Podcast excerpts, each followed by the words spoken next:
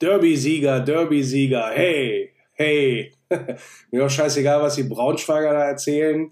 So wie das abgelaufen gestern ist, da muss ich ganz ehrlich sagen, was ist denn sonst ein Derby, wenn nicht das? Sprechen wir drüber im Wölferadio. Wölferadio, der VfL-Podcast. Mit Lenny Nero. Es ist aber auch schwierig, weil gegen die Fünferkette ist genau das, du hinterläufst und dann steht immer noch einer da. Ja. Gegen Gladbach hat man gesehen, dass man die Viererkette super so aushebeln können. Aber ja, so ist nun mal diese taktische Variante. So, jetzt haben wir eine Möglichkeit. Der Schäferfahrer frei von der Kiste. Ja! Und Tor! Tor! Tor! Tor! Endlich! Kaminski! Jakub Kaminski macht dir das 2 zu 1 auch aus dem Nichts. Junge, das denn sein? Schön durchgespielt über die rechte Seite. Da kriegen die Braunschweiger den Ball nicht weg nach dem Einwurf. Schönes Kabinettstückchen da. Braunschweiger werden ausgehebelt. Doppelpass und dann steht einer allein vor der Kiste und macht das Ding rechts oben rein. Und der VfL Wolfsburg führt 2 zu 1. Das hatte es jetzt mal nötig in diesem Spiel. 65 Minuten gespielt, wie gesagt, bei Wölferadio Arena Live. Ja, selten so ein wichtiges Debüttor, möchte ich mal sagen, wie Jakub Kaminski da erzielt hat zum 2 zu 1 beim BTSV und damit ja eine Runde weiter im DFB-Pokal und was natürlich auch wichtig ist, dann nochmal den Braunschweigern gezeigt, wer die Nummer 1 hier ist in der Region. Die haben sich ja doch ein bisschen was ausgerechnet vorher, haben dann hinterher rumgejammert, ja, wir waren ja ersatzgeschwächt und ihr wart ja auch nicht trotz klassenhöherer Teilnahme in der Bundesliga auch nicht so richtig souverän und besser. Ja, drauf geschissen. Aber wir haben gewonnen. Und damit sind wir jetzt eine Runde weiter und nichts anderes habe ich auch letztlich erwartet vorher. Die Mannschaft hat das angenommen, was, glaube ich, ihr auch ganz, ganz viele Fans mit auf den Weg gegeben haben, nämlich so mit, mit Halbgas und mit einer, ja, ähm, machen wir so auf, auf einer halben Arschbacke zwischen Gladbach und Leverkusen. So funktioniert es nicht. Das ist, glaube ich, sehr, sehr genau angenommen worden. Ich hätte es mir natürlich noch eine Spur souveräner insgesamt gewünscht, gar keine Frage. Ähm, letztendlich auch, um da keine Diskussion aufkommen zu lassen. So war es dann schwer bis zum Schluss, durchaus schwer zu bespielen. Der Gegner da aus Braunschweig muss man dann auch mal anerkennen. Die haben alles reingeworfen, was ging. Also die haben sich da nicht zu Schulden kommen lassen, haben alles versucht. Am Ende sind wir dann aber, glaube ich, auch diejenigen gewesen, die da verdient vom Platz gegangen sind. Gute Torchancen da gehabt, muss das Ding viel früher entscheiden, letztendlich auch. Und äh, dann irgendwann auch den Deckel drauf machen da mit äh, Jakub Kaminski dann vor allen Dingen auch kurz vor Schluss nochmal. Das war ja auch so eine vergebene Chance. Vorher war er auch schon mal beteiligt, wo er gut freigespielt wird und dann nochmal in die Mitte ablegt, anstatt selber einen Abschluss zu suchen. Das muss er noch lernen, der Junge, aber hat sich natürlich ein Stückchen weit mit seinem Treffer jetzt gegen Braunschweig naja, unsterblich gemacht, will ich jetzt noch nicht sagen. Aber ähm, da gibt es jetzt äh, eine Menge Kredit tatsächlich auch. Bei der Fanschaft, glaube ich auch. Für Jakob hat er gut gemacht. Und wie gesagt, kann man ja auch nicht absprechen. Letztendlich ist ja das dann auch ähm, ja, vernünftig gewesen von der Leistung her, auf alle Fälle auch gegen Braunschweig. Ist ja jetzt dann auch ähm, offensichtlich Stammspieler dann unter Kovac. Und äh, ja, das lässt sich alles gut an. Die Tendenz ist positiv, aber wir dürfen natürlich das gesamte Ding auch nicht überbewerten. Ja, wie nämlich fragil das Gebilde ist, das hat man dann insbesondere gegen Braunschweig in der ersten Halbzeit gesehen, nachdem wir da irgendwie sofort mit so einem Megabock von Miki van de Feen der pro Halbzeit immer einen drin hat. Also aber wirklich nicht nur einen leichten Fehler oder so, sondern einen richtig katastrophalen Bock in der zweiten Halbzeit auch so ein Querpass im Mittelfeld, wo Maximilian Arnold fast noch die rote Karte riskieren muss, damit der Stürmer nicht allein auf Castells zuläuft. Dann zum Glück kann äh, Van der Feen das Ding selber ausbügeln. Aber gerade auch zu Beginn des Spiels, also wenn du da Pech hast, liegst du dann nach einer Minute 1-0 hinten. Und dann möchte ich mal sehen, wie das Spiel letztendlich auch verläuft. Also da weiß ich nicht, was da auch los ist da mit Mickey, der seine Qualitäten hat, gar keine Frage. Aber ähm, ja, gegen Gladbach unterm Ball durchgesprungen vom 2-1 oder 1-2 und dann macht der Tyram das Ding da rein. Äh, gegen Stuttgart auch schon so ein Teil. Auf der anderen Seite mega geile Laufduelle, die er da gewinnt und Tacklings, die er sich, die er da entscheidet. Also ich weiß nicht, also klar, junger Mann und so weiter, aber das, äh, das muss er echt schleunigst abstellen, sonst sterbe ich da noch in Herztode rum. Auf der Tribüne. Auf jeden Fall, wie gesagt, liegst du da 1-0 hinten, läuft das Spiel vielleicht anders, aber das zeichnet dann die Mannschaft aus, insbesondere auch durch jemanden, der vor allen Dingen in der ersten Halbzeit für mich ein sehr, sehr starkes Spiel gemacht hat, nicht nur aufgrund seines Tores, Matthias Zwanberg kommt immer ein bisschen besser rein, habe ich so das Gefühl beim VfL Wolfsburg, entwickelt sich da auch ganz gut, wird auch, glaube ich, insbesondere was so das spielerische und läuferische Element angeht, noch eine richtige Bereicherung auch nochmal darstellen. Also insgesamt überhaupt mit dem zentralen Mittelfeld sind wir da jetzt zumindest, was das läuferische, das kämpferische angeht, da durchaus gut aufgestellt. Also das da, da können wir eine Menge Lücken zulaufen, glaube ich, mit den dreien. Und äh, ja, wie das geklungen hat, das 1 äh, zu 0 bei Wölfe Radio Arena Live, Tim und ich dann im Eintrachtstadion in Braunschweig, das hören wir uns natürlich jetzt auch nochmal an. Wimmer und Arnold stehen bereit. Alle Spieler aufgereiht wie an der Perlenschnur entlang des 16ers. Ja. Wimmer lässt da ab, startet erstmal so ein bisschen rein. Arnold hebt den Arm, Ball fliegt jetzt rein. Oh, runter direkt. Der Schnicks wollte ihn direkt aufs Tor bringen, aber leider ein Kopf getroffen vom Braunschweiger in der Mauer. Ball noch heiß. Jetzt Borno kriegt den zweiten Ball. Metscher blockt den gut frei. Es ist Warnberg. Ja! Da ist er direkt drin! Da ist er direkt drin! 1 zu 0 für den VfW Wolfsburg! Der junge Schwede mit seinem Debüttreffer hier im DFB-Pokal tunnelt den Torwart und kann da einfach einschieben. Ja, unübersichtliche Situation vorher nach dieser ganzen Ecke bzw. dem Freistoß. Da wurde nochmal nachgestochert. Borno hat da Metscher schön freigeblockt. Der konnte den Ball nach rechts rausgeben und dann hatte Swanberg auf einmal ganz viel Platz vor sich und kann das Ding hier zum 1 zu 0 aus Sicht unserer Wölfe einschieben. Das ist genau das, was wir gebraucht oh, haben. Das ist wichtig, dieses frühe Tor. Und im Wolfsburger Block steppt der Bär. Wieder sind Pyros angezündet worden ja, zu der Pyro-Geschichte, beziehungsweise dem, was da so auch im Blog abgelaufen ist, von der geilen Stimmung jetzt mal abgesehen und dass das wirklich ein absolut würdiges Auswärtsspiel dann letztendlich auch war. Toller Support insgesamt, auch schon vorher, auch die Bilder hinterher mit der Mannschaft beim Feiern am Zaun. Das sind alles Sachen, die tun dem Verein insgesamt gut. Ich bin da aber absolut bei Marcel Schäfer. Es war dann irgendwann auch mal zu viel des Guten. Maximilian Arnold hat sich dann auch so in eine ähnliche Richtung geäußert. Und ähm, ja, ich weiß, ähm, und das ist halt so ein, so ein ewiger Diskussionspunkt. Äh, Pyro im Block, ähm, ja, es ist verboten, ja, hält sich kein Schwein dran und äh, ist auch kein Wolfsburger Problem. Und deswegen sage ich auch immer, Leute, egal was ihr euch da einfallen lasst, auch von den Verantwortlichen, es muss da was passieren in die Richtung, weil so mit einfach nur mit Repressalien und so weiter oder mit Stadionverbot und was weiß ich nicht, da löst das Problem ja offensichtlich nicht. Deswegen will ich da gar nichts weiter zu sagen. Aber was ich auf alle Fälle sagen möchte, ist, lass doch die Scheiße mit den Raketen sein. Jetzt mal ganz ehrlich. Diese Nummer mit den Leuchtraketen und auf dem Platz. Es ist ja nicht so, dass wir da keine Vorgeschichte hätten. Ja, in der Vergangenheit. Da haben wir ja in Hannover mal sogar eine Rakete auf eine Spielerbank geschossen mit entsprechenden Folgen.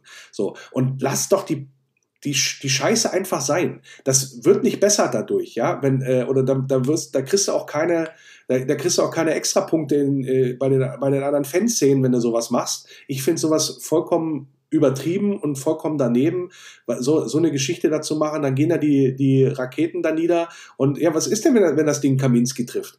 Ja, auch, da, da denken dann immer viel zu wenig Leute drüber nach, offensichtlich. Und da ja, will ich jetzt auch nicht einen erhobenen Zeigefinger raushängen lassen in dem Zusammenhang, weil ich, ich glaube, das ist, das ist unstrittig. Ähm, da, da, das muss nicht sein, so, so ein Krabs. Insofern lass das mit den Raketen sein, was das angeht, und das braucht, das braucht wirklich keiner. Ich sehe das aber auch anders, als es zum Beispiel in der Zeitung äh, dargestellt wird. Und da äh, macht man sich das immer ein bisschen äh, einfach und ein bisschen wohlfeil. Das sind keine richtigen Fans und so weiter. Nee, das stimmt natürlich nicht. Natürlich sind das richtige Fans. So, und das sind meistens auch die, die sich den Arsch aufreißen und von, von A nach B fahren, um die Mannschaft dann letztendlich auch zu unterstützen. Die Wahl der Mittel ist vielleicht durchaus kritisi zu kritisieren. Aber denen die Fanschaft absprechen zu wollen, liebe Kommentatoren, Kollegen, ja, beziehungsweise Zeitungskollegen, die das dann auch kommentieren müssen. Das ist eine Frechheit aus meiner Sicht, weil das stimmt so in der Form nicht. Im Gegenteil, das sind die Leute, die dann auch, ja, ich sag mal, die Choreos basteln und so weiter und so fort. Das ist nämlich dann das zweischneidige Schwert bei der ganzen Geschichte. Da, wo dann die, äh, die, die Medien wunderbar drauf einsteigen oder wenn man da in die anderen, ja, ich sag mal, Stadien guckt, ähm, wo dann auch mal gesagt wird, ich gucke da mal nur in Richtung, äh, was ja immer hochgejubelt wird da von den Medien, da wenn Eintracht Frankfurt was macht und so weiter. Das sind aber genau dieselben Leute, ja. Und da kann man ja durchaus ähm, oder muss man auch ein bisschen differenzieren und denen dann immer gleich mit der Keule zu kommen und zu sagen, ihr seid keine Fans oder ihr seid keine richtigen Fans oder was weiß ich nicht. Das ist nicht in Ordnung. Und das zeugt auch ganz ehrlich bei ganz, ganz vielen Sportjournalisten von einer ganz, ganz großen Portion ja, ähm, Unwissenheit und letztendlich auch unfairer Bewertung in dem Zusammenhang. Das finde ich ähm, auf der einen Seite. Und da ich gerade äh, auf der einen Seite und auf der anderen Seite, wo ich hier gerade beim Bashing bin, Natürlich die Berichterstattung im Nachgang, auch da ähm, über das Braunschweig-Spiel. Lest euch das mal durch, was da insbesondere bei der Wolfsburger äh, Nachrichten bzw. Braunschweiger Zeitung steht. Also die haben das ja so, wollten das ja so ein bisschen aufteilen nach dem Motto, da berichtet einer aus Wolfsburger Sicht und einer steht aus Braunschweiger Sicht. Am Ende kommt da pro Artikel raus, äh, Hauptsache wir haben die Braunschweiger Klientel bedient und so. Und wenn ich die Überschrift schon lese, im Sinne von äh, kühle Effizienz schlägt Leidenschaft, ey, da kriege ich das kalte Kotzen, muss ich ganz ehrlich gestehen. Das finde ich unmöglich, da ich weiß, warum solche Überschriften, weil es ja mein Job, ich kenne mich da ja ganz gut aus. Ich weiß, warum solche Überschriften gewählt werden. Das ist um die Klientel, die da in der Mehrzahl ist und die, die das Blatt kauft oder die, die, die, äh, die Social Media Kanäle klickt, um denen da um Bart zu gehen. Das nichts anderes ist das letztendlich. Weil, und das kann man natürlich dann auch belegen, wenn der VfL Wolfsburg keine Leidenschaft an den Tag gelegt hätte in diesem Spiel gegen Eintracht Braunschweig, dann hätten wir das Ding verloren. Im Gegenteil, wenn ich da sehe, wie gerade auch so Spieler hinten raus, die man nicht unbedingt attestieren kann, dass sie ja normalerweise die Kämpfer vor dem Herrn sind. Da denke ich so an Mamouche, da denke ich an Felix Metscher, die ganz andere Qualitäten mitbringen. Ja, auch ein Kaminski, der ja draufgelassen worden ist, ja, vom, äh, von Nico Kovac, wo man gesagt hat, okay, mit dem, äh, mit dem Jungen da äh, probieren wir es halt bis zum, bis zum Ende durch. Oder ein Paredes. Das sind ja jetzt alles keine, keine Spieler, die den, den Rasen umflügen, sondern die kommen ja eher mit der, von der spielerischen Komponente her.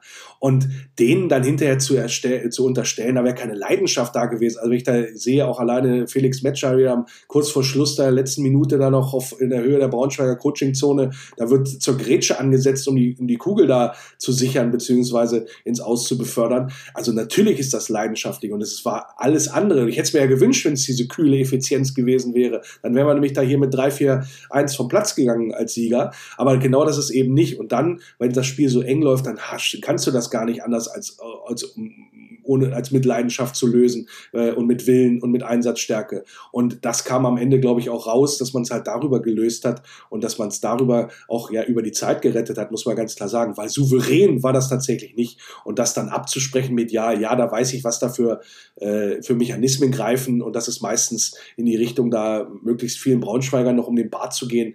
Aber das äh, ist einfach nicht richtig und das finde ich auch falsch und das darf man an dieser Stelle, glaube ich, auch mal sagen denn es wirkt am Ende auf die Darstellung von unserem Verein ein, ja, dass man nämlich dieses Klischee dann immer wieder bedient und so weiter.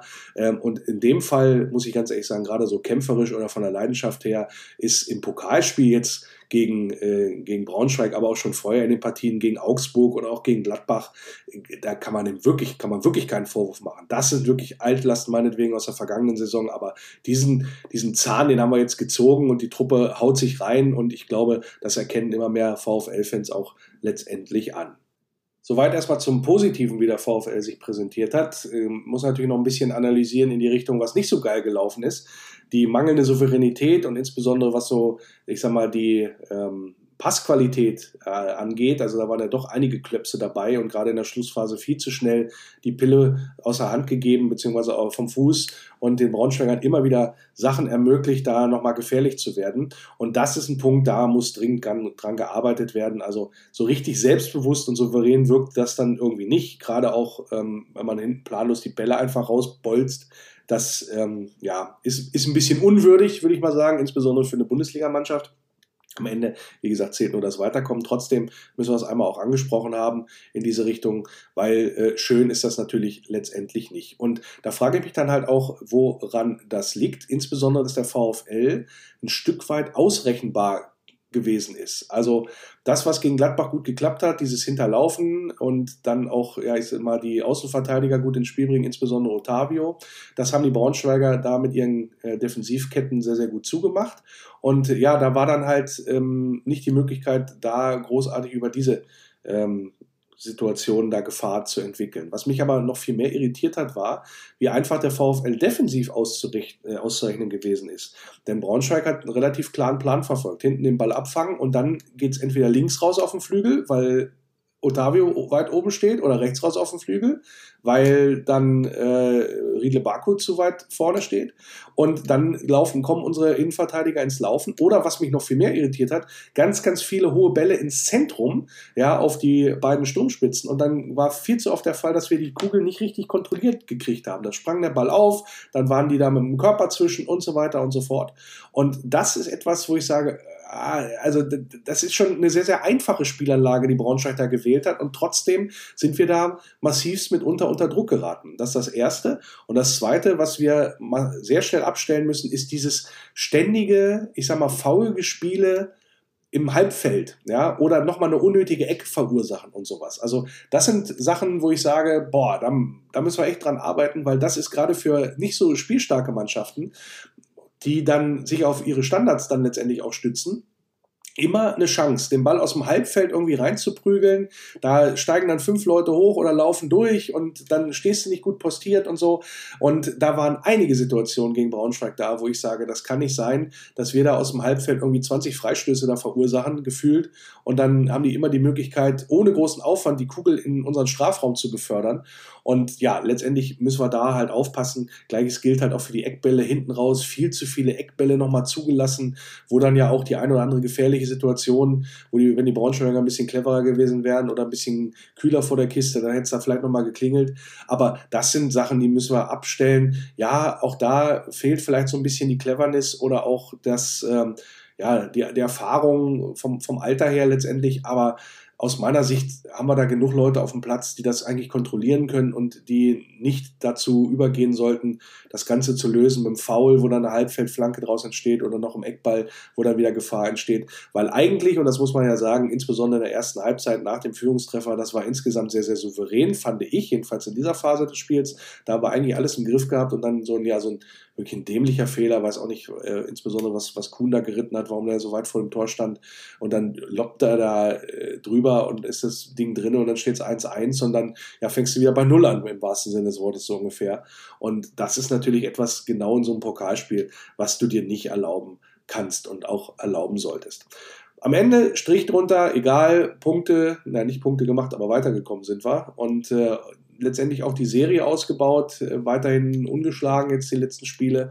Darauf können wir natürlich aufbauen, auch aufgrund der Leistung. Ich glaube, das kann auch nochmal einen Schub geben. Ich habe das erhofft sozusagen, oder ich quatsch das jetzt mal herbei, dass so ein Sieg gegen Eintracht Braunschweig, so ein, Pokal, so ein Sieg im Pokalspiel tatsächlich dann auch dazu führt, die Mannschaft noch ein bisschen mehr zusammenzuschweißen, dass es dazu führt, dass auch so ein bisschen so ein Ruck durch den Verein geht. Das war, ähm, wir sind ja auch mitgefahren mit den Fanshuttles und so weiter. Die Stimmung war sehr locker, sehr gelöst insgesamt und das war so ein, war, war ein schönes Miteinander wieder. VfL-Fans unter sich und da an der Arena losgefahren zu Hause, bis nach Braunschweig und wieder zurück nach, mit dem Sieg in der Tasche.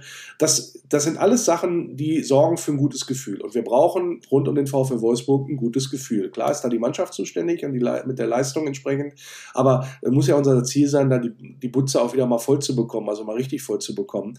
Und äh, das äh, schaffst du nur mit den entsprechenden Leistungen auf dem Platz, klar. Aber wir brauchen natürlich auch eine vernünftige Stimmung drumherum und ein positives Verhältnis insgesamt zum Verein.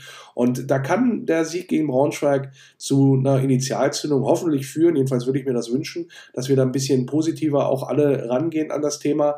Und wenn die Mannschaft jetzt nochmal nachlegt, insbesondere bis zur WM, dann können wir vielleicht äh, sehr, sehr positiv gestimmt über den Winter kommen und dann ja im neuen Jahr dann nochmal frisch angreifen und nochmal die Punkte holen, die wir vielleicht am Anfang der Saison nicht geholt haben. Insofern, ja, lasst uns das nehmen, so ein bisschen als Initialzündung auf allen Ebenen. Ja, man hat ja auch gesehen, wie die Mannschaft sich gefreut hat und wie da auch die Verantwortlichen da entsprechend äh, ja, die Faust geballt haben und so weiter und so fort und was da auf den Rängen los war. Das sollten wir durchaus nehmen, die positiven Aspekte und ja, weitertreiben und dann kommen wir wieder in Regionen rein mit dem VfL Wolfsburg, wo wir alle ja hoffentlich dann auch ein bisschen mehr Spaß entwickeln, als jetzt, ja, ich sag mal, um Platz 13 drum mit 10 Punkten aus 10 Spielen. Aber wie gesagt, da müssen wir alle dran was tun, da müssen wir alle dran arbeiten und ich bin zuversichtlich, dass uns das auch gelingt. Und das Ganze natürlich am besten auch schon am Samstag in Leverkusen. Kombinationsspiel. Das Kombinationsspiel im Wölferadio heute mal wieder mit einem ganz, ganz alten Bekannten. Alt natürlich nur im Verhältnis, wie wir uns schon kennen oder wie lange wir uns schon kennen und in der Podcast-Welt unterwegs sind. Und einem absoluten Experten für Bayern 04 Leverkusen. Und das ist Kevin Scholl. Und freue mich sehr, dass er heute mal wieder zu Gast ist. Hi. Hi Lenny, danke, dass ich äh, ja immer wieder, wenn dieses wunderbare El Plastico ansteht, bei dir im Wölferadio sein kann. Ich, äh, ich habe ich hab schon drauf gewartet, dass du mich endlich fragst. Ich dachte so, wann, wann macht er das denn? Ja, und dann haben wir es ganz spontan hinbekommen. Finde ich cool. Ja, ja, ja. ja die Zeit ist ja auch nicht immer äh, eng äh, oder, oder reich gesät letztendlich, aber äh, toll, dass wir es trotzdem hinbekommen haben, auch jetzt quasi in dieser englischen Woche für uns, denn wir sind ja noch ein bisschen beseelt aufgrund des Sieges bei, im Pokal gegen Eintracht Braunschweig. Äh, ihr konntet euch ja ausruhen, wie ich im Vorgespräch nochmal äh, festgestellt habe. Ja. Ganz ohne Häme natürlich. Ja, ja, ne, die Häme ist schon okay. Äh, wir sind da gegen, gegen Elversberg ausgeschieden, absoluter Angstgegner und das ist schon in Ordnung, dass man da ein bisschen Häme auch walten lässt in unsere Richtung. Ähm, aber ich glaube, dem neuen Trainer Xabi Alonso tat diese äh, Trainingswoche ohne Pokal ganz gut. Genau, da kommen wir natürlich gleich noch so ein Stückchen genauer drauf, was das angeht. Ähm, wer das nicht verfolgt hat, Bayer Leverkusen als Champions League-Mannschaft in der Liga ordentlich abgestürzt im Pokal ausgeschieden. Für jemanden, der jetzt äh, Bayer nicht so regelmäßig verfolgt, wie kam das denn zustande? Also, das ist ja also für mich eine absolute Überraschung in dem Zusammenhang. Und ganz davon abgesehen, dass da jetzt äh, der, der, der, Trainer getauscht werden musste. Aber wie ist das denn zu erklären, dass man, das ist ja fast Wolfsburg, ja fast Wolfsburg-Vibe, so ein Absturz in Leverkusen? Ja, ähm, wie ist das zu erklären? Ich glaube, man kann das nicht so schnell runterbrechen. Ne? Also wenn wir jetzt nur ein paar Minuten haben, äh, dir die ganzen Gründe. Nimm dir die Zeit, die du brauchst, dann nenn die wichtigsten. ähm, es ist irgendwas im Sommer geschehen, was nicht gut war. Also, obwohl alle immer gesagt haben, dass alles gut ist. Und ich das selber auch so gesehen habe. Also ich war einer derer, die gesagt haben, ja, warum nicht um die Meisterschaft mitspielen? Also mit so einer Mannschaft, mit der Mannschaft, die man zusammengehalten hat auch, da ist das ja möglich. Da sollte es möglich sein, da auch eine, eine gewichtige Rolle mitzuspielen. Bist letztes Jahr in die Champions League gekommen mit einer mit einer richtigen Husarenleistung am Ende und denkst so, mein Gott, dieses Momentum mitnehmen, du verlängerst schick, Diaby bleibt und, und wird's. Klar, leider auch durch die Verletzung, aber da war auch klar, der geht im Sommer nicht. Ja, und dann äh, hast du eigentlich ganz gutes Trainingslager und dann hast du den Saisonstart, wo du in Dortmund verlierst, aber eigentlich nicht verlieren musst und denkst dann so, ah ja, komm, ist jetzt erster Spieltag und das dreht sich dann schnell und das passierte halt nicht. Es waren nie super, super schlechte Spiele, das kann man glaube ich nicht sagen. Also ich, wenn jetzt jemand die diese Saison unter Gerardo Seoane, so wie sie gelaufen ist, ähm, nochmal sich, sich rückblickend betrachtet, wird man nicht sagen können, okay, das ist jetzt der komplette Verfall gewesen. Also da, das war jetzt spielerisch nicht immer super schlecht. Es gab zwei, drei Spiele, wo ich sagen würde, die waren richtig mies. Es war das äh, Heimspiel gegen Hoffenheim, was wir sehr deutlich verloren haben. Dann äh, das Spiel in Brügge, was 0-0 gelaufen ist und das in Berlin. Das war auch nicht so gut. Aber am Ende ist Gerardo Silvani ja nicht entlassen worden, weil die Leistung super schlecht war, sondern weil einfach die Ergebnisse auch gefehlt haben. Du hast fehlende Leadership in der Mannschaft. In der Kabine scheint es gerade ein bisschen wild zu sein. Grüppchen bilden sich wieder, Disziplinlosigkeiten kommen da dazu. Ja, und, und vielleicht haben einfach, haben einfach zu viele diesen Gedanken gehabt, ja, da kann was gehen dieses Jahr, da kann mehr gehen vielleicht auch. Und dann bist du ruckzuck in so einer Spirale, wo du halt nicht mehr rauskommst. Dann ist es zu sehr verankert im Kopf. Tja, und so stehst du dann jetzt da auf Platz 16 und ich glaube, acht Punkte sind es ja nur aktuell. Also das ist schon, das ist schon gnadenlos schlecht, aber man, man kann halt nicht wirklich sagen, so, okay, das ist jetzt der eine Grund, wir ändern das und dann ist auf einmal alles gut. Das hast du ja jetzt gesehen. Klar, du gewinnst gegen Schalke nach dem Trainerwechsel, Schalke ist aber gar kein Maßstab. Also verlierst dann gegen Porto, da geht alles gegen dich, was gegen dich gehen kann.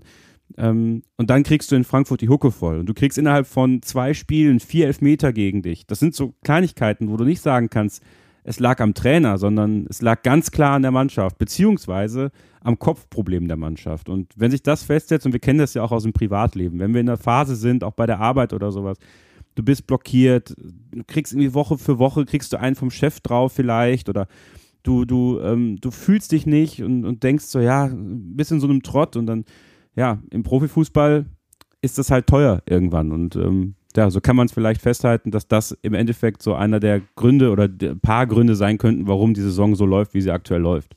Ich habe das äh, nicht ganz ohne Grund gesagt, äh, von wegen sind ja fast Wolfsburg-Vibes, weil wir das natürlich auch äh, hatten. Also im Sinne von äh, qualifizierst dich für die Champions League ähm, und dann denkst du eigentlich, und das ist, ich äh, frag mal, ist es das in Leverkusen auch, dass alle gedacht haben, das läuft von allein? Ja, ja, das war ja ungefähr das, was ich am Anfang gesagt habe. Also ich glaube, dass viele vor der Saison ähm, diesen Gedanken hatten, dass dadurch, dass du halt die Mannschaft, was du ja davor die Jahre nie gemacht hast, die Mannschaft zusammengehalten hast und du denkst, okay, die Bayern müssen Lewandowski ersetzen, Dortmund hat einen Trainerwechsel, Leipzig, da muss man gucken, wie lange geht es da mit Tedesco gut, das kann man ja auch so ein bisschen vorhersehen, dass es da jetzt nicht so auf Dauer laufen wird und wer kommt dann? Ja, also Gladbach hat einen Trainerwechsel gehabt, Kovac in Wolfsburg, da würde man jetzt auch nicht sofort denken, ja, okay, da geht es jetzt Richtung Meisterschaft, aber da bist du dann halt auf einmal in so einer Position, wo du sagen kannst, so ja, pf, eigentlich äh, sieht das ja ganz gut aus. Man hat sich da so ein bisschen blenden lassen davon, dass man keine signifikanten Neuzugänge hatte. Man hat sehr viel Altlasten im Kader dann auch von Spielern, die vielleicht eher sich einen anderen Verein hätten suchen müssen. Ja, aber trotzdem bist du vom Kopf her, ich, ich kann es ja ganz offen sagen, ich habe Leverkusen als Meister getippt. Nicht, weil ich Leverkusen-Fan bin, aber weil ich es gefühlt habe vor der Saison. Tja, und äh, also viel heftiger auf der Schnauze hätte ich gar nicht landen können. Ja, äh, vor allem, also grundsätzlich, wer Leverkusen als Meister tippt, da wissen wir ja, dass das sowieso nie was wird. Aber das nochmal quasi so äh, geschichelt am Rande. Was mich da aber jetzt, also auch wieder im Vergleich mit Wolfsburg, ähm, die Truppe hat bei uns immer gedacht, es reicht immer einen Schritt weniger auch zu machen. Ja? Und wenn ich mir so ein Spiel angucke wie gegen, äh, wie gegen äh, Frankfurt, ähm, wo ihr richtig 5-1 auf die Hose kriegt äh, und dann lauft ihr acht Kilometer weniger als der Gegner. Ist das so einfach? Das daran festzumachen, an sowas? Also auch was so Einsatzwille und so Grundtugenden, nennt das Nico Kovac bei uns logischerweise immer, ähm, dass es daran tatsächlich mangelt? Ja. Das ist, glaube ich, auf den Punkt zu bringen. Also wenn du so eine mangelhafte Laufleistung hast gegen einen Gegner wie Eintracht Frankfurt, wo du halt auch wirklich auch mal dagegenhalten musst, gerade in Frankfurt, da kannst du dann nicht gewinnen. Also da musst du froh sein, dass du nur 5-1 verlierst und nicht noch mehr bekommst. Also diese Korrelation ist durchaus zu machen zwischen Laufeinsatz und dem Ergebnis. Also unter Peter Boss sind wir viel gelaufen, äh, unter Seoane letztes Jahr sind wir viel gelaufen, äh, unter Schmidt damals sind wir viel gelaufen. Das waren halt erfolgreiche Zeiten und wenn du das Laufen vergisst, dann vergisst du halt auch viele weitere Tugenden, wie Kampf, wie Wille. Ähm, obwohl man das vielleicht gar nicht mal so den, den abrechnen kann, sondern es, äh, also ich glaube, der, der größte Willensverlust war dann tatsächlich das Spiel in Frankfurt irgendwann, aber davor gab es auch Spiele, da kann man sagen, okay, die Moral hat gestimmt. Aber klar, also diese hohe Niederlage in Frankfurt ähm, ist auch mit der Laufleistung zu erklären. Und da sehe ich dann die Parallele zum VfL schon, dass wenn es dann so eine ähm, man sagt sich dann immer, dass man qualitativ gut ist und du kennst es ja auch, du kriegst es ja von außen noch immer gesagt. Jeder von außen sagte ja, die sind ja, ja, viel zu gut. Ja, der Kader ist viel zu gut. Um. Ja, ja, genau. So, viel zu gut und Abstiegskampf und, und die, ich kann das nicht mehr hören. Ja, und das ist halt so, also das geht halt nicht, weil am Ende des Tages kann der Kader qualitativ noch so gut sein. Wenn der Einsatz fehlt, dann kann selbst die Qualität des Einzelspielers nicht dafür sorgen, dass du mal eben locker Frankfurt wegfiedelst oder sowas. Also ähm, also da muss man immer, das muss man immer im Hinterkopf behalten, ja. Drittel der Saison ist rum. Leverkusen hat den Trainer getauscht. Ähm, ich habe Seoane immer so als sehr sympathisch dargestellt, äh, also gesehen, also äh, der war, der war nett, so hatte so, so Schweizer Vibes, brachte der, brachte der da mit und offensichtlich auch eine äh, Portion Fachkenntnis letztendlich auch. Aber ich habe den immer auch so, ich weiß nicht, den, den hat man immer so unterschätzt, also so rein auch optisch von dem, was er da so äh, oder wie er so aufgetreten ist. In dem Sinne, war es das letzt, was letztendlich auch das, dass er quasi dann auch obwohl er ja durchaus äh, Erfolge vorzuweisen hatte, ähm, dass er dann doch letztendlich kein Standing hatte, da, um zu sagen, pass auf, ziehen wir mit dem durch? Mm, das glaube ich nicht, weil man hat schon sehr lange mit ihm weitergemacht. Also auch länger, als man es vielleicht mit anderen Trainern gemacht hätte. Ich glaube, was Gerardo Seoane am Ende nicht zugute kam, ist, dass er in seiner gesamten Trainerkarriere bislang keine Krise hatte. Also er wurde ja Trainer von Young Boys Bern und ist da ja jedes Jahr Meister geworden. Also der kennt nur Erfolg. Und ich glaube, hätte er vorher mal eine Station gehabt, wo er Krise gemeistert hätte, ich glaube, das hätte ihm hier helfen können. Weil es ist völlig klar, dass äh, mit Gerardo Seoane ein absoluter Fachmann den Platz räumen musste in Leverkusen. Und ich kann das verstehen, wenn man über das Optische irgendwie ähm, so ein bisschen diese Unscheinbarkeit hervorstellt das ist ein unglaublich intelligenter, menschlich sauberer und toller Typ, der, der da weg ist. Und äh, man hat es auch bei den Fans gemerkt, da gab es keinen Seoane raus, da gab es keinen, keinen Wunsch nach dem Trainerwechsel. Da gab es halt eher so, Mann, eigentlich wünschen wir uns mit ihm diesen Turnaround zu schaffen. Aber allen ist auch klar, die Ergebnisse sind halt, wie sie sind. Und Fußball ist ein scheiß Ergebnissport. Und um nicht wirklich in diesem Strudel zu bleiben, musst du wahrscheinlich diesen Impuls setzen. Und trotzdem war man traurig dann, als es, als es raus war. Und auch er hat ja bei Instagram noch einen tollen Post äh, verfasst, wo er nochmal ja, seine Mannschaft quasi, wo du wirklich gemerkt hast, dass da auch Herz bei war. Er hat ja auch diesen, das ist ja immer ein bisschen witzig, ja. Letztes Jahr loben ihn alle dafür, dass er sechs Sprachen spricht und sich ja so gesehen mit allen in der Kabine verständigen kann. Dieses Jahr, wenn es schief läuft, dann soll das wieder eine Schwäche sein. Das ist mir zu einfach. Also, das sind halt so Sachen, da können sich dann Spieler vielleicht hinter verstecken. Da kann sich aber auch ein, eine sportliche Führung unter Simon Rolfes, glaube ich, nicht da ähm, die Hände reinwaschen, dass da auch in der Kaderplanung einiges schiefgelaufen ist, was Seoane dann gar nicht auffangen konnte. Deswegen die Trainerentlassung, ich glaube, da müssen wir, müssen wir uns ehrlich machen, die war alternativlos, am Ende aufgrund der Ergebnisse. Trotzdem würde ich sagen, für Gerardo Seoane, wenn es irgendwann nochmal passen sollte, der Weg zurück nach Leverkusen, die Tür, die ist nicht zu. Er muss einfach diese Erfahrung machen, Krise meistern und ich glaube, dann, dann wird er auch der Bundesliga nochmal bei einem anderen Verein oder vielleicht ja sogar irgendwann nochmal in Leverkusen erhalten bleiben. Also ich würde es ihm wünschen und äh, ja, ich vermisse ihn auch ein bisschen, weil im Endeffekt das, was jetzt passiert, das hätte auch Seoane nicht besser oder schlechter hinbekommen wahrscheinlich. Das ist nämlich auch ganz interessant, weil, ähm, weil du gesagt hast, wenn, wenn, das, wenn das einer gewesen wäre, der hätte vielleicht mal eine Krise durchgemacht, dann äh, wäre das vielleicht äh, ihm zugute gekommen. Jetzt holst du den neuen Trainer mit Xabi Alonso, der kennt ja gar keine Krisen. Also äh, zumindest als Spieler hat er ja irgendwie alles weggeräumt, was irgendwie ging. Ja, da ist ja der personifizierte Erfolg, wenn man so möchte, als Spieler auch gewesen und kommt jetzt ähm, ich sag mal, von der, ich glaube, zweite Mannschaft, äh, Real Sociedad San Sebastian oder so, genau. hat jetzt nicht irgendwie da auch massivst was vorzuweisen in dem Zusammenhang als in seiner Trainerlaufbahn. Das ist also bei uns, äh, ich habe da so leichte äh, äh, so leichte Van Bommel-Erinnerungen. Da kam auch nur ein großer Name und da sind wir massiv mit auf die Schnauze gefallen. Wie geht es denn dir mit der Verpflichtung dann letztendlich auch? Ist das, stand der ganz oben bei euch auf der Liste oder war das tatsächlich jetzt so ein Ding, man hat da jetzt einen Namen eingekauft? Also ganz offensichtlich stand er dann auf der Liste, als Thomas Tuchel nicht mehr auf der Liste stand, weil er abgesagt hat. ähm, ja, gut, aber dass Thomas Duckel in die Bundesliga und dann zu Leverkusen zurückkommt, also das ist ja genauso, wenn du einmal Claudia Schiffer gebumst hast, ziehst du auch nicht mehr bei deiner Mutter ein. Das nicht. Dann kommst, du, doch, dann kommst du doch auch nicht wieder zu Bayer Leverkusen. Aber er hat ja mal gesagt, dass es ein Lieblingsverein von ihm war. Ja, und er hat uns ja auch Diaby und äh, hat es nur Doi beschert, muss man ja auch besagen. Also, nein, Spaß beiseite. Ich glaube, dass Simon Rolfes, ähm, ja, hat ja gesagt, Anfang September gab es die ersten Kontakte zu Xabi Alonso ich glaube tatsächlich, dass der Hintergrund schon ist, dass man ähm, jetzt eben nicht so einen Allerweltstrainer, ich möchte jetzt keinem Sebastian Hoeneß irgendwie zu nahe treten oder Domenico Tedesco oder sowas, das sind halt Allerweltstrainer. Und ich glaube, dass man vielleicht auch seitens des Konzerns ähm, lieber jemanden haben wollte mit einem Namen und ähm, dann Xabi Alonso zu holen also ich war extrem überrascht. Ich muss wirklich sagen, ich habe ja viele Trainer gewälzt in meinem Kopf, so wer könnte es werden, wer sollte es werden, wer sollte es eher nicht werden. Und Xabi Alonso kam bei keiner dieser Kategorien vor. Und plötzlich wurde er vorgestellt.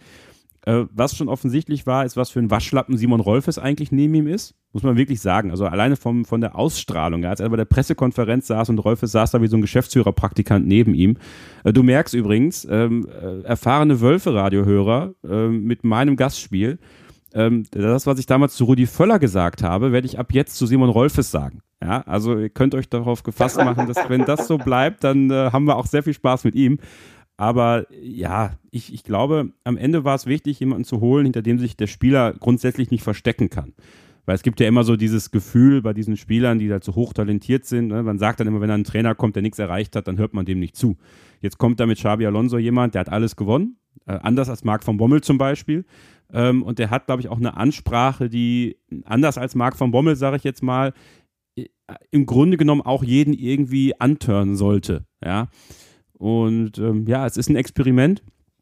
Ich sage aber auch, dass äh, klar ist, wenn wir jetzt mal so ein bisschen vorausblicken, so ein paar Monate und du bist immer noch im Februar da unten drin, äh, Februar, März, Ende März, dann wird Xabi Alonso die Saison auch nicht überleben, weil dann wird man den Feuerwehrmann holen müssen, der nochmal so diese letzten Körner aktivieren kann, um, um den Supergau abzuwenden. Aber bis dahin hat er die Chance. Ich finde, er hat die Chance auch verdient, genauso wie Marc van Bommel sie auch verdient hat. Ja, so viele lachen ja über diese Marc van Bommel-Geschichte bei euch, aber warum nicht? Es hätte ja auch funktionieren können. Also ähm, deswegen lassen wir ihn mal arbeiten. Ähm, er, hat, er kriegt ja auch mit Florian Wirz bald wieder jemanden dazu, der ihm spielerische Qualität mitgibt. Er hat dann immer noch keinen wirklichen Leader in der Mannschaft, der das Heft in die Hand nimmt, aber ja, vielleicht kann man da im Winter ja auch noch nachbessern und einstweilen, ähm, ja, harre ich der Dinge auch sehr, sehr gespannt, äh, wie sich Xabi Alonso als Trainer in Leverkusen entwickelt. Am Samstag dann das Spiel El Plastico, der einzig wahre Wolfsburg in Leverkusen. Und äh, ja, äh, nach dem äh, 1 zu 5 in Frankfurt äh, müsst ihr ja liefern. Und äh, wir kommen jetzt sozusagen mit ein bisschen Rückenwind aus dem Pokal und mit einer leichten Ungeschlagen-Serie.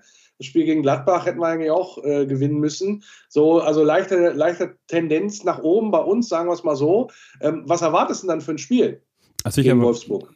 Also ich spiele ja unheimlich ungern gegen Wolfsburg, ja, weil ähm, sowohl in Wolfsburg als auch in Leverkusen ist es ja nie ein Spiel, was, was langweilig ist. Also ich kann mich wirklich an wenige Spiele erinnern, wo ich sage, okay, Leverkusen gegen Wolfsburg, das war total dröge.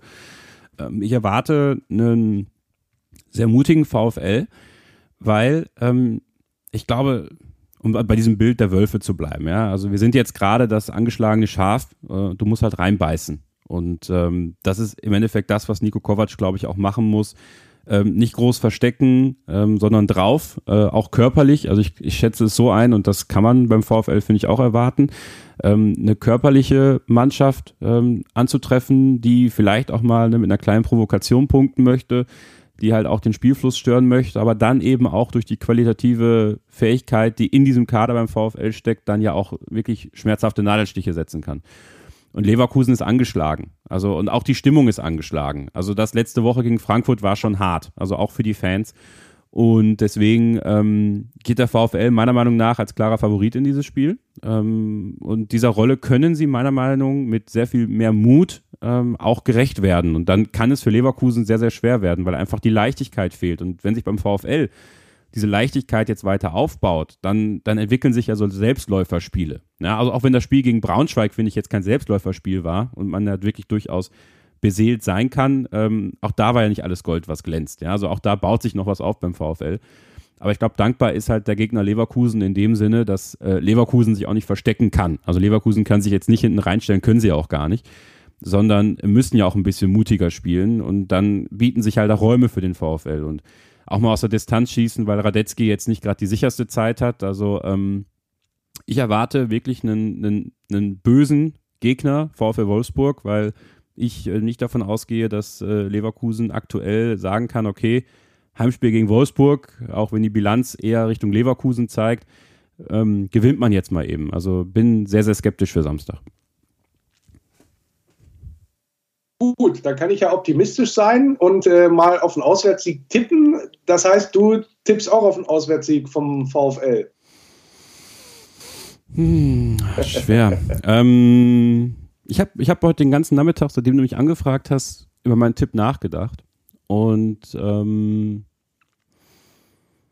schwanke immer zwischen einem, einem Unentschieden, also wirklich einem, einem torreicheren Unentschieden, so 2 zu 2 ähm, bis hin zu einem, bis zu einem 3 zu 1 Wolfsburg. Also ich, ich glaube, also entweder unentschieden oder Auswärtssieg. Ähm, ich tue mich unheimlich schwer, da jetzt ein Ergebnis zu tippen. Ich weiß, es ist unbefriedigend, aber ähm, ja, ich, ich glaube auf jeden Fall nicht an einen Heimsieg. Das ist, das ist so der, das ist der, das die reicht mir schon. Ja, okay.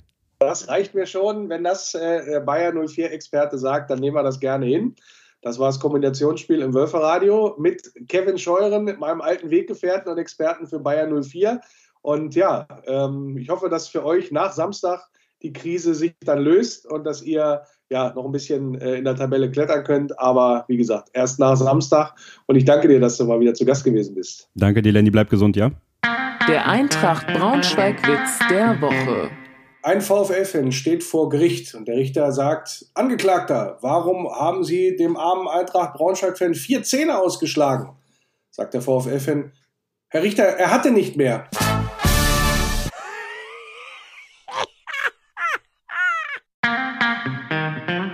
Faninfos. kleiner Ticket-Hinweis für das Spiel gegen Borussia Dortmund. Das ist ja ein englische Wochespiel, Dienstagabend, 8. November. Da ist jetzt der ja, exklusive Ticketvorverkauf gestartet. Geht noch bis Montag, 17 Uhr. Und ja, First Come, First Served äh, für Mitglieder und äh, ja, Dauerkartenbesitzer. Da kann man ja Zusatztickets erwerben und wie gesagt, sollte man durchaus mal schnell sein.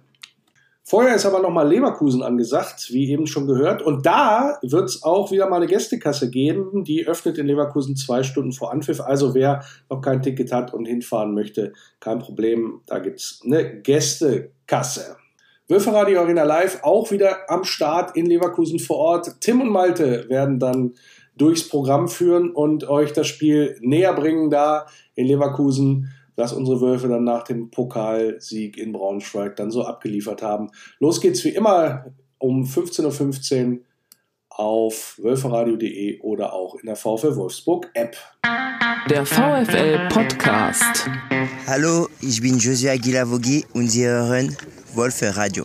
Mit einer Vollkasko-Versorgung diese Woche. Zwei Ausgaben. Christian Ohrens hat vorgelegt nach dem Spiel gegen Gladbach und dem Ausblick auf Braunschweig. Ich habe heute weitergemacht mit der Nachberichterstattung zu Eintracht zum Eintrachtspiel und der Ausblick auf Leverkusen. Ich hoffe, es hat euch beides mal gefallen. Denkt dran, der Christian verlost auch noch mal ein bisschen was. Frage ist, welche Rücknummer hat Holger Ballmanns immer so getragen in den ersten Jahren der Bundesliga-Zugehörigkeit des VfL? Und da kann man noch was gewinnen, könnt da mitmachen, uns dann auch ja, eine Nachricht zukommen lassen mit der Antwort, insbesondere dann auch über Facebook oder auch wenn ihr erzählen wollt, wie es denn so ja, gewesen ist in der Sendung, wie es euch gefallen hat, ob ihr mal zu Gast sein wollt und so weiter und so fort. Das kennt ihr das Spielchen und da freuen wir uns dann logischerweise immer drauf auf die entsprechenden Zuschriften. Ja, das soll es soweit gewesen sein für diese Woche. Nächste Woche dann wieder mit Christian Ohrens und äh, ja, ich hoffe, ihr seid wieder mit dabei, auch am Samstag bei Wölfer Radio Arena Live. Macht's gut, bleibt geschmeidig und denkt dran, nur der VfL. Über die Brücke kommt mein Tempel in Sicht. Dein grünes Licht ist wunderschön. Jedes Mal aufs Neue, dieses Gefühl, wenn ich ihn dort sehe. Kann nur schwer beschreiben, wie es mir dann geht. Lest in meinen Augen, was dort geschrieben steht. Immer nur der VfL. Immer nur der VfL. Immer nur der VfL.